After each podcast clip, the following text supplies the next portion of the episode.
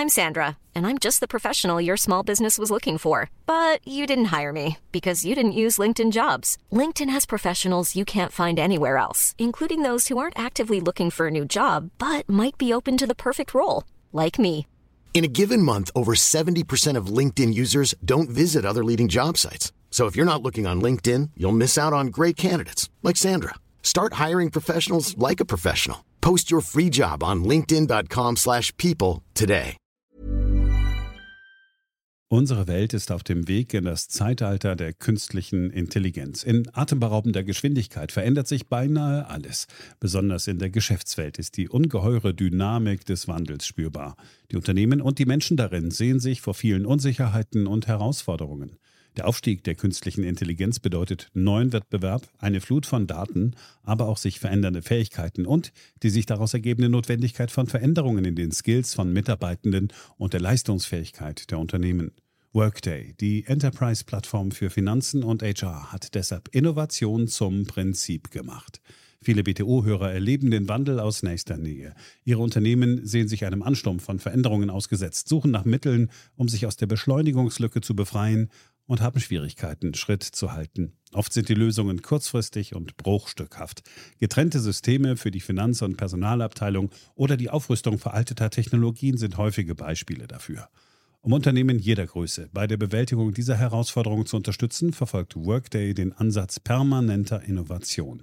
Denn nur so können Kunden Veränderungsprozesse anführen, statt darauf zu reagieren. Nur Workday verfügt über einheitliche Daten, die nahtlos über eine einzige Plattform fließen und ihnen die Möglichkeit geben, intelligente Entscheidungen zu beschleunigen, Chancen zu erkennen und Risiken zu mindern. Workday versetzt sie in die Lage, Modelle und Prognosen zu erstellen und schnell und zuverlässig zu handeln, dank Echtzeitdaten und einer zuverlässigen in die Plattform integrierten KI. Besuchen Sie workday.com und erfahren Sie, wie Sie Fahrt aufnehmen können bei Ihrer Reise ins Zeitalter der künstlichen Intelligenz. Workday, die Enterprise-Plattform für Finanzen und HR.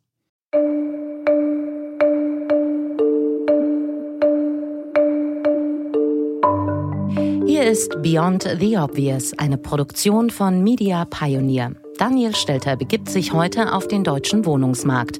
Unabhängig von politischen Haltungen schaut er zunächst auf die Sachlage, auf Zahlen, Fakten und grundsätzliche Gegebenheiten. Auf Wohnen kann niemand verzichten. Und das führt dazu, dass die Politik zu Recht eingreift, um die Mieter zu schützen. Die Frage ist halt nur, was sind die Folgen, wenn sie es übertreibt? Diese und noch mehr Fragen werden heute im Detail beantwortet. Wem dient die derzeitige deutsche Wohnungspolitik? Was wird getan und was sollte passieren? Was sind die Folgen von Mietpreisbremse und Mietendeckel? Die politischen Reaktionen durchlaufen den Filter der schonungslosen Analyse. Welche Gedanken kommen mir, wenn Politiker sagen, wir haben gar keine andere Wahl, wir müssen jetzt Mietendeckel verabschieden? Sie kaschieren eigentlich eigenes Versagen. Und so steht jetzt zur Diskussion all das, was beschlossen ist, diskutiert oder lautstark gefordert wird, mit klaren Aussagen und Prognosen. Die heutige Politik wird genau das Gegenteil von dem erreichen, was man möchte. Es wird dazu führen, dass wir in Zukunft noch mehr Angebotsknappheit haben, noch mehr steigende Mieten. Daniel Stelter wird die Alternativen aufzeigen, die ökonomisch sinnvoll sind und der Mehrheit dienen. Klar formuliert und verständlich, auch für die Laien auf politischer Ebene. Politiker brauchen kein Semester Makroökonomie. Die Politiker müssen einfach einmal selber die Bilanz lesen können und müssen einmal selber verstehen, wie Anreize funktionieren. Ganz banal. Beyond the Obvious, der Podcast mit Dr. Daniel Stelter.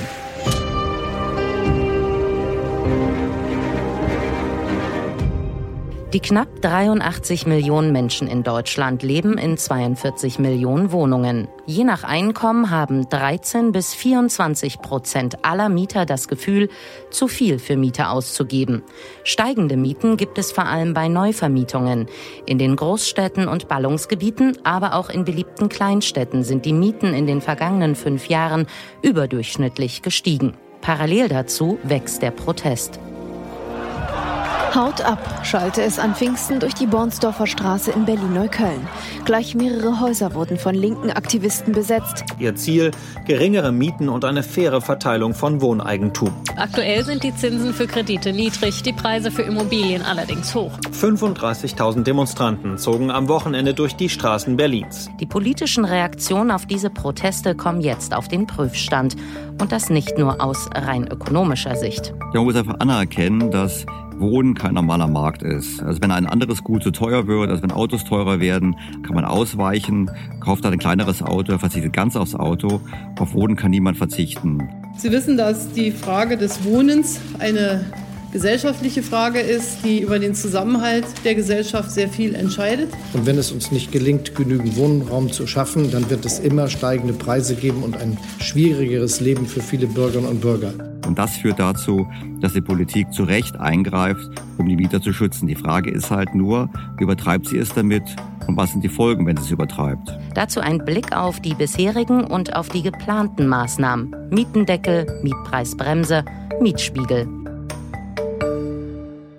Das ist ein Mietspiegel ein interessantes Konzept, weil er sagt letztlich, man muss sich an dem orientieren, was bereits für gleichwertige Wohnungen in derselben Gegend bezahlt wird. Und führt dazu, dass jede Mietsteigerung sich nur langsam im Markt niederschlägt. Man hat dann in einigen Ballungszentren gesehen, dass der Mietspiegel nicht mehr als Instrument ausreicht, um den Anstieg der Mieten zu verhindern oder zu verlangsamen zumindest. Wenn bei Neubauten in Deutschlands Städten Mieten über 10 Euro netto kalt aufgerufen werden, dann ist das oberhalb des Budgets der allermeisten Bürgerinnen und Bürger. Und deshalb haben wir gesagt, wir haben eine Mietpreisbremse. Die Mietpreisbremse hat zum Ziel, die absolute Steigerung von Mieten im Bestand über einen Zeitraum von drei Jahren zu begrenzen. Man darf maximal um 15 Prozent erhöhen, wenn man in einer Bestandswohnung noch unterhalb des Mietspiegels liegt. Das Witzige an der ganzen Sache ist nur, dass letztlich die Mietpreisbremse ein Mieterhöhungsbeschleunigungsgesetz ist, weil es ist rational, so schnell wie möglich wiederum zu erhöhen, sobald man darf. Damit kommt der Mietspiegel natürlich mehr in Bewegung und geht schneller nach oben als ohne diese Mietpreisbremse. Die Mietpreisbremse schützt Leute, die schon eine Wohnung haben und begünstigt diese gegenüber Leuten, die noch keine Wohnung haben. Weil bei der Wiedervermietung von bestehenden Wohnungen kann man die Miete schon etwas stärker anheben. Und das wird natürlich auch gemacht. Das Zweite ist, profitieren von jeder Art der Mietpreisbegrenzung tun eigentlich diejenigen, die es am wenigsten brauchen. Warum? Der Vermieter, und das ist auch sein gutes Recht, sucht sich ja die Mieter selber aus. Und er wird immer denjenigen nehmen, der am kaufkräftigsten, am zahlungskräftigsten ist, der die beste Bonität hat. Die Leute, die davon profitieren, sollten theoretisch profitieren, faktisch nicht davon, weil sie immer gegen denjenigen, der die bessere Bonität hat, verlieren müssen. Der Mietendeckel ist die konsequente Fortsetzung des Weges, dass man erst Mietspiegel macht, dann Mietbremse und dann Mietendeckel, weil man natürlich mit jedem Eingriff das Angebot ja nicht erhöht. Und demzufolge ist es eine Politik immer für diejenigen, die schon Wohnungen haben, aber nicht für diejenigen, die neu auf den Markt kommen. Der Mietendeckel ist das vom Berliner Senat geplante Gesetz für niedrigere Wohnungsmieten. Für die nächsten fünf Jahre will die rot-rot-grüne Koalition damit die Entwicklung der Mietpreise in der Stadt weitgehend stoppen. Federführend hier Berlins regierender Bürgermeister Michael Müller und Bausenatorin Katrin Lomscher. Mit Inkrafttreten des Gesetzes gilt ein Mietenstopp. Es wird außerdem je Baualtersklasse eine zulässige Mietobergrenze definiert. Warum wir das alles machen? 2012, da war die Angebotsmiete im Mittel bei 7,01 Euro und 2018 war sie im Mittel schon bei 11,09 Euro. Wann wollen Sie denn eingreifen? Wenn die Miete nicht mehr bei 7 Euro ist, sondern bei 17 Euro, dann wollen Sie sagen, jetzt müssen wir aber was tun? Gut, welche Gedanken kommen mir, wenn Politiker sagen, wir haben gar keine andere Wahl, wir müssten jetzt handeln, wir müssen jetzt Mietendeckel verabschieden? Gut, mein erster Gedanke ist, hm, die Politiker hätten ja handeln können. Sie hätten nämlich in den letzten Jahren die Voraussetzungen dafür schaffen können und müssen, dass mehr gebaut wird. Das heißt, Sie kaschieren eigentlich eigenes Versagen, indem sie jetzt in den Markt noch stärker eingreifen mit Maßnahmen wie dem Mietendeckel. Wenn wir auf Mieten blicken, dann schauen wir immer nur auf die letzten paar Jahre und in der Tat gab es da einen deutlichen Anstieg der Mieten. Wenn man einen längeren Zeitpunkt nimmt, beispielsweise 1992 bis 2015, so muss man feststellen, dass die Mieten in Berlin je nach Baujahr und Lage real zwischen 9 und 61 Prozent gestiegen sind. Das klingt erstmal hoch, aber wenn man es auf Jahre herunterbricht, dann entspricht das jährlichen Steigerungsraten zwischen 0,4 4 und 2,1 Prozent. Das ist nur wahrlich nicht der Beweis dafür, dass es immer stark steigende Mieten gibt. Darüber hinaus muss man sagen, die Bewohner anderer großer Städte Deutschlands wären froh, wenn sie so günstig wohnen könnten wie die Berliner. Hier ein konkreter Vergleich. In München werden durchschnittlich 30 Prozent des Einkommens für die Miete benötigt, in Berlin 23.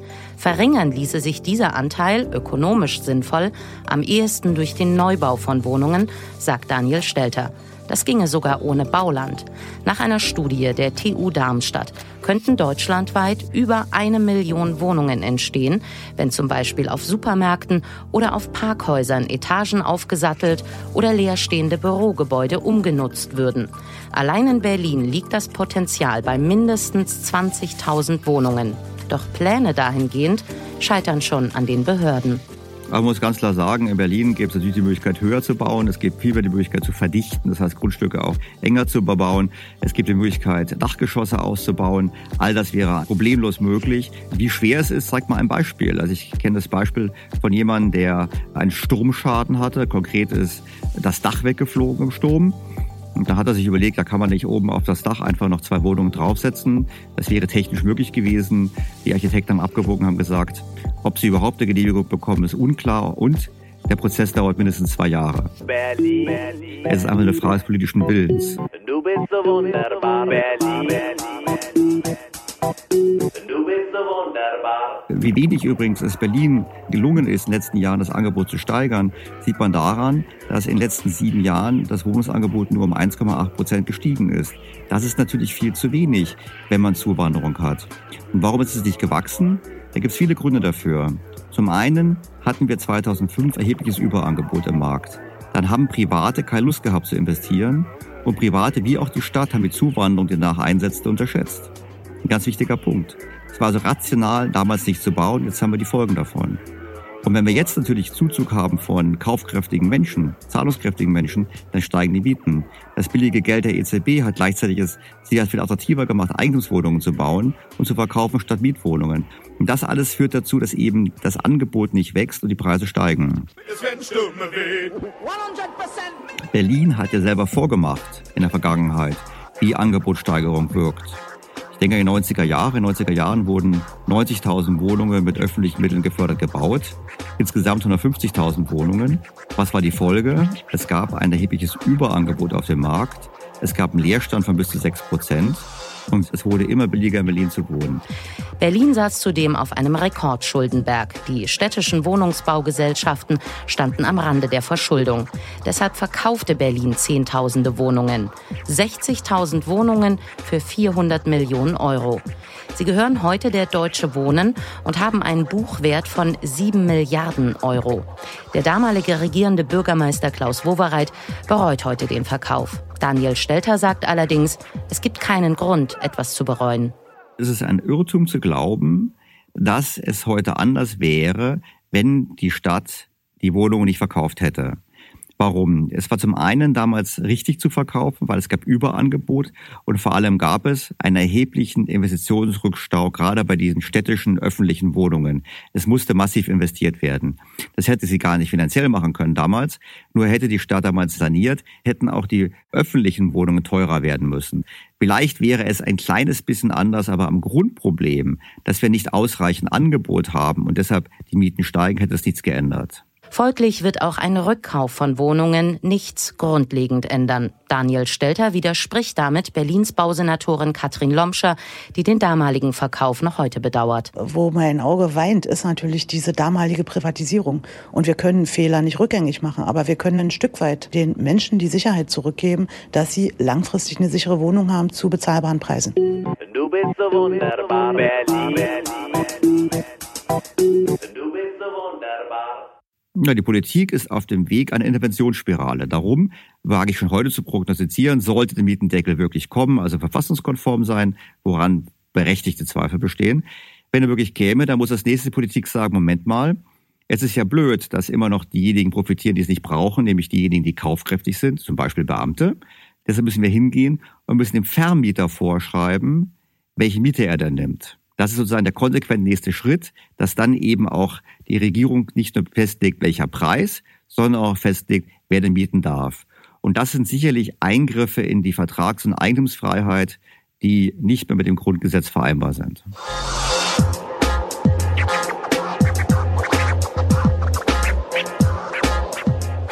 Wenn ich dann hingehe und ich kann nicht ausreichend Einfluss nehmen auf die Frage, wer der Mieter ist, weil es immer noch der Eigentümer kann, dann ist natürlich der konsequente, logisch, aber nicht richtig, aber logisch konsequente Schritt, zu sagen, ich überführe die Immobilien in Staatseigentum, weil dann kann der Staat nicht nur bestimmen, was es kostet, sondern er kann auch bestimmen, wer davon profitiert. Wir wissen aus anderen Märkten hingegen, wie das dann funktioniert. Dann gibt es einen Schwarzmarkt, dann gibt es alternative Währungen, da wird im Prinzip etwas anderes noch zusätzlich dafür bezahlt, um die Wohnung zu bekommen. Und was natürlich bekommen ist Vetternwirtschaft und Korruption. Das kann man ganz klar an allen diesen Märkten beobachten und das wäre auch entsprechend bei uns zu erwarten. Ein Beispiel für exzessiven Wohnungsbau in kommunaler Hand, sagt Stelter, ist Wien, häufig gepriesener Vorreiter in Europa. Wegen akuter Wohnungsnot hatte die Stadt Wien vor rund 100 Jahren begonnen, mittels Wohnungsbauförderungen in nahezu allen Stadtteilen Gebäude zu errichten.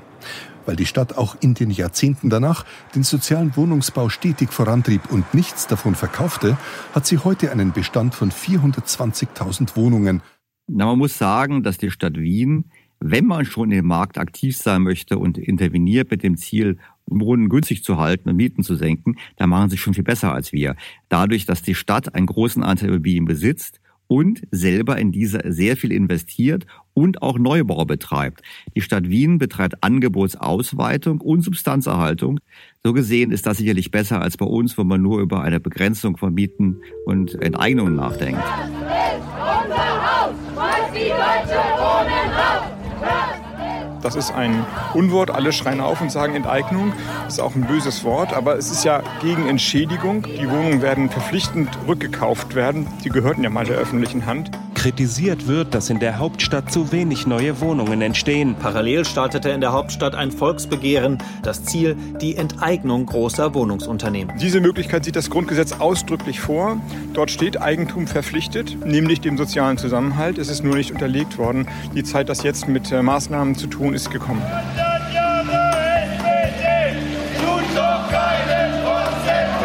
Auf der anderen Seite haben wir die ganzen Symptome von solchen Systemen, wo eben der Staat entscheidet, dass Menschen in viel zu großen Wohnungen leben, obwohl die Kinder aus dem Haus sind, aber nicht ausziehen, weil die Wohnung ja so günstig ist.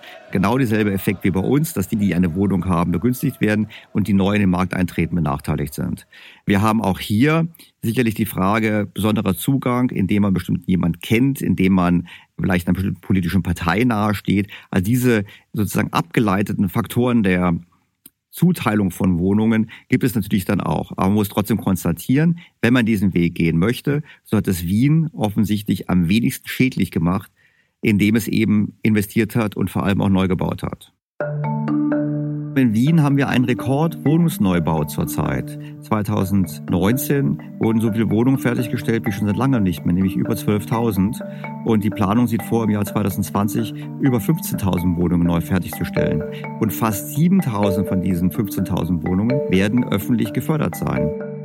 In Summe kann man ganz klar sagen, dass natürlich die Wohnungen in Wien mit maximal 7,50 Euro pro Quadratmeter sicherlich deutlich günstiger sind als in deutschen Ballungszentren. 62 Prozent der Wiener Bevölkerung, auch mit höherem Einkommen, können so vergleichsweise günstig und unbefristet in Wohnungen mit gedeckelten Mieten leben. Und es wird weiter kräftig gebaut. Allerdings hat das auch seinen Preis. 600 Millionen Euro investiert die Stadt Wien jährlich so in den sozialen Wohnungsbau. Also in Berlin planen sie 7,5 Milliarden in den kommenden Jahren in Käufe und Neubau von Wohnungen zu stecken. Das entscheidende Wort ist Käufe. Statt selber zu bauen oder den Bau durch Privatinvestoren zu fördern, hat die Politik sich darauf verlegt, bestehende Wohnungen zu kaufen für Hunderte von Millionen. Damit wird keine einzige neue Wohnung geschaffen und im Prinzip wird das Problem nicht gelöst. Es wird nur verlagert. Wer wirklich Mieten begrenzen möchte, muss es wie Wien machen und bauen und nicht einfach nur abkaufen, was schon da ist. Und damit zu einem weiteren Beispiel. Es geht in die USA nach New York. Man würde sagen, ja, in den USA gibt es sowas nicht, aber in der Tat gab es auch in den USA Experimente mit äh, Mietpreisbremsen und Mietpreisdeckeln, vor allem in der Zeit nach dem Zweiten Weltkrieg bis in die 60er Jahre hinein. Das Ergebnis war eindeutiger Rückgang des Angebots, dass bis zu 200.000 Wohnungen dem Markt entzogen wurden. Das Problem war, dass die Immobilien zudem verfallen sind. Die ursprünglich dort wohnten, sind rausgezogen. Und als man das Experiment dann beendet hat, wohnten dort überwiegend zugereiste Menschen mit Migrationshintergrund. Und die haben dann ganz plötzlich Mietsteigerungen gehabt im Faktor zwei und drei, weil natürlich dann die Mieten steigen mussten, um den Investitionsrückstau wieder wettzumachen. Das heißt, auch dort hat die Begrenzung der Preise den normalen ökonomischen Effekt gehabt, dass das Angebot zurückgegangen ist. Und sinkendes Angebot ist keine langfristig tragbare Strategie, wenn man günstige Mieten haben möchte.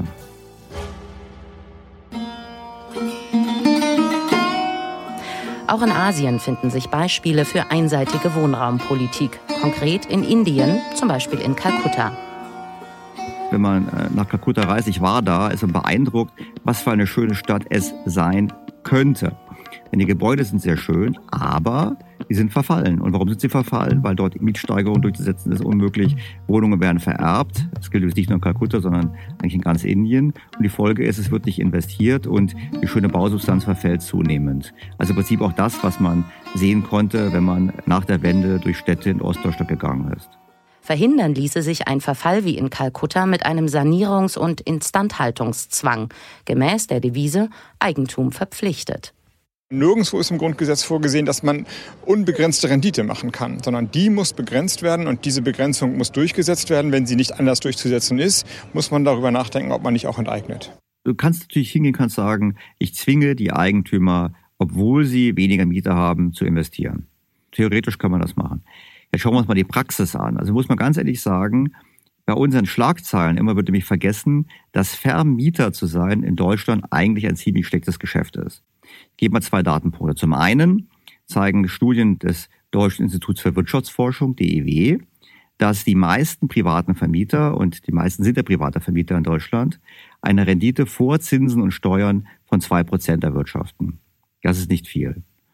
Und dann sagt man ja gut, aber dafür haben wir doch wenigstens die Wertsteigerung der Immobilien. Auch da muss man sagen, der IWF rechnet vor, dass in Deutschland im Zeitraum zwischen 1995 und 2015 die Immobilienpreise real nicht gestiegen sind.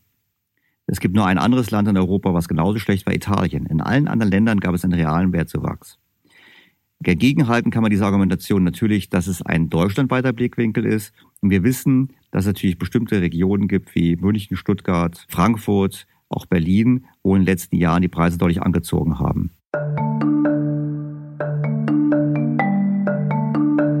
Ja gut, was ist der Ausblick? Der Ausblick ist, alle Studien sagen, wir werden einen weiteren Zuzug in die Städte haben. Und übrigens wird es auch aus ökologischen und Klimaschutzgesichtspunkten einen weiteren Zuzug in die Städte geben müssen, weil es wahrscheinlich viel effizienter ist, ökologisch, wenn wir in Städten leben. Wir haben auch noch den Trend, dass die Menschen pro Kopf mehr Fläche beanspruchen. Und wir haben den Trend, dass es mehr Ein-Personen-Haushalte gibt. Nur da muss man das Angebot entsprechend schaffen. Und nachdem es nicht danach aussieht, wird uns das Thema steigende Mieten weiter begleiten. Und deshalb wage ich auch die Prognose, dass die Politik, statt am Angebot zu drehen, sich immer mehr auf Interventionen in den Markt versteifen wird.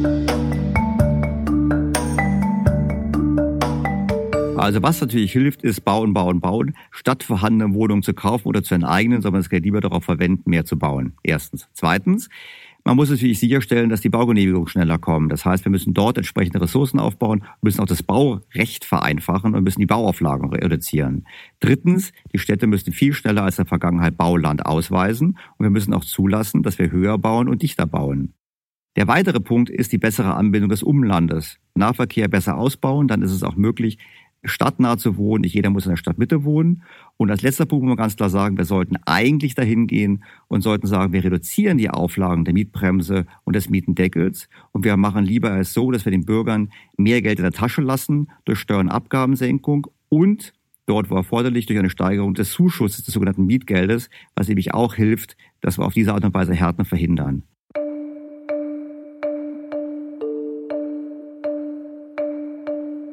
Die heutige Politik wird genau das Gegenteil von dem erreichen, was man möchte. Es wird nämlich dazu führen, dass wir in Zukunft noch mehr Angebotsknappheit haben noch mehr steigende Mieten.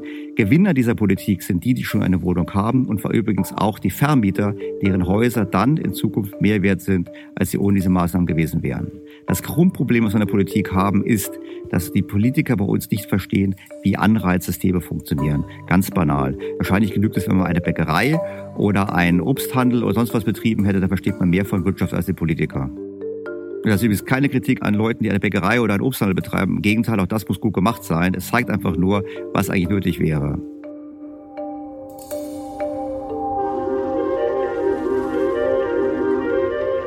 Das war's für heute mit Beyond the Obvious. Ich freue mich, wenn Sie wieder dabei sind in der kommenden Woche. Ich freue mich auf Ihr Feedback, Anregungen und Kritik. Ihr Daniel Stelter. Beyond the Obvious, der Podcast mit Dr. Daniel Stelter. Weitere Ausführungen auf dem Blog von Daniel Stelter think-beyondtheobvious.com. Themenvorschläge und Feedback via E-Mail an podcast at think-bto.com. Die nächste Folge dieses Podcasts gibt es kommenden Sonntag. Imagine the softest sheets you've ever felt. Now imagine them getting even softer over time. That's what you'll feel with Bowl and Branch's organic cotton sheets. In a recent customer survey, 96% replied that Bowl and Branch sheets get softer with every wash. Start getting your best night's sleep in these sheets that get softer and softer for years to come. Try their sheets with a 30-night guarantee. Plus, get 15% off your first order at bowlandbranch.com. Code BUTTERY. Exclusions apply. See site for details. Was ist noch besser als ein guter Plan? Die Möglichkeit, ihn zu ändern. Mit integrierter KI bietet Workday kontinuierliche Innovationen, die Ihnen helfen, agil zu bleiben, egal was passiert. Workday, the finance and HR system for a changing world.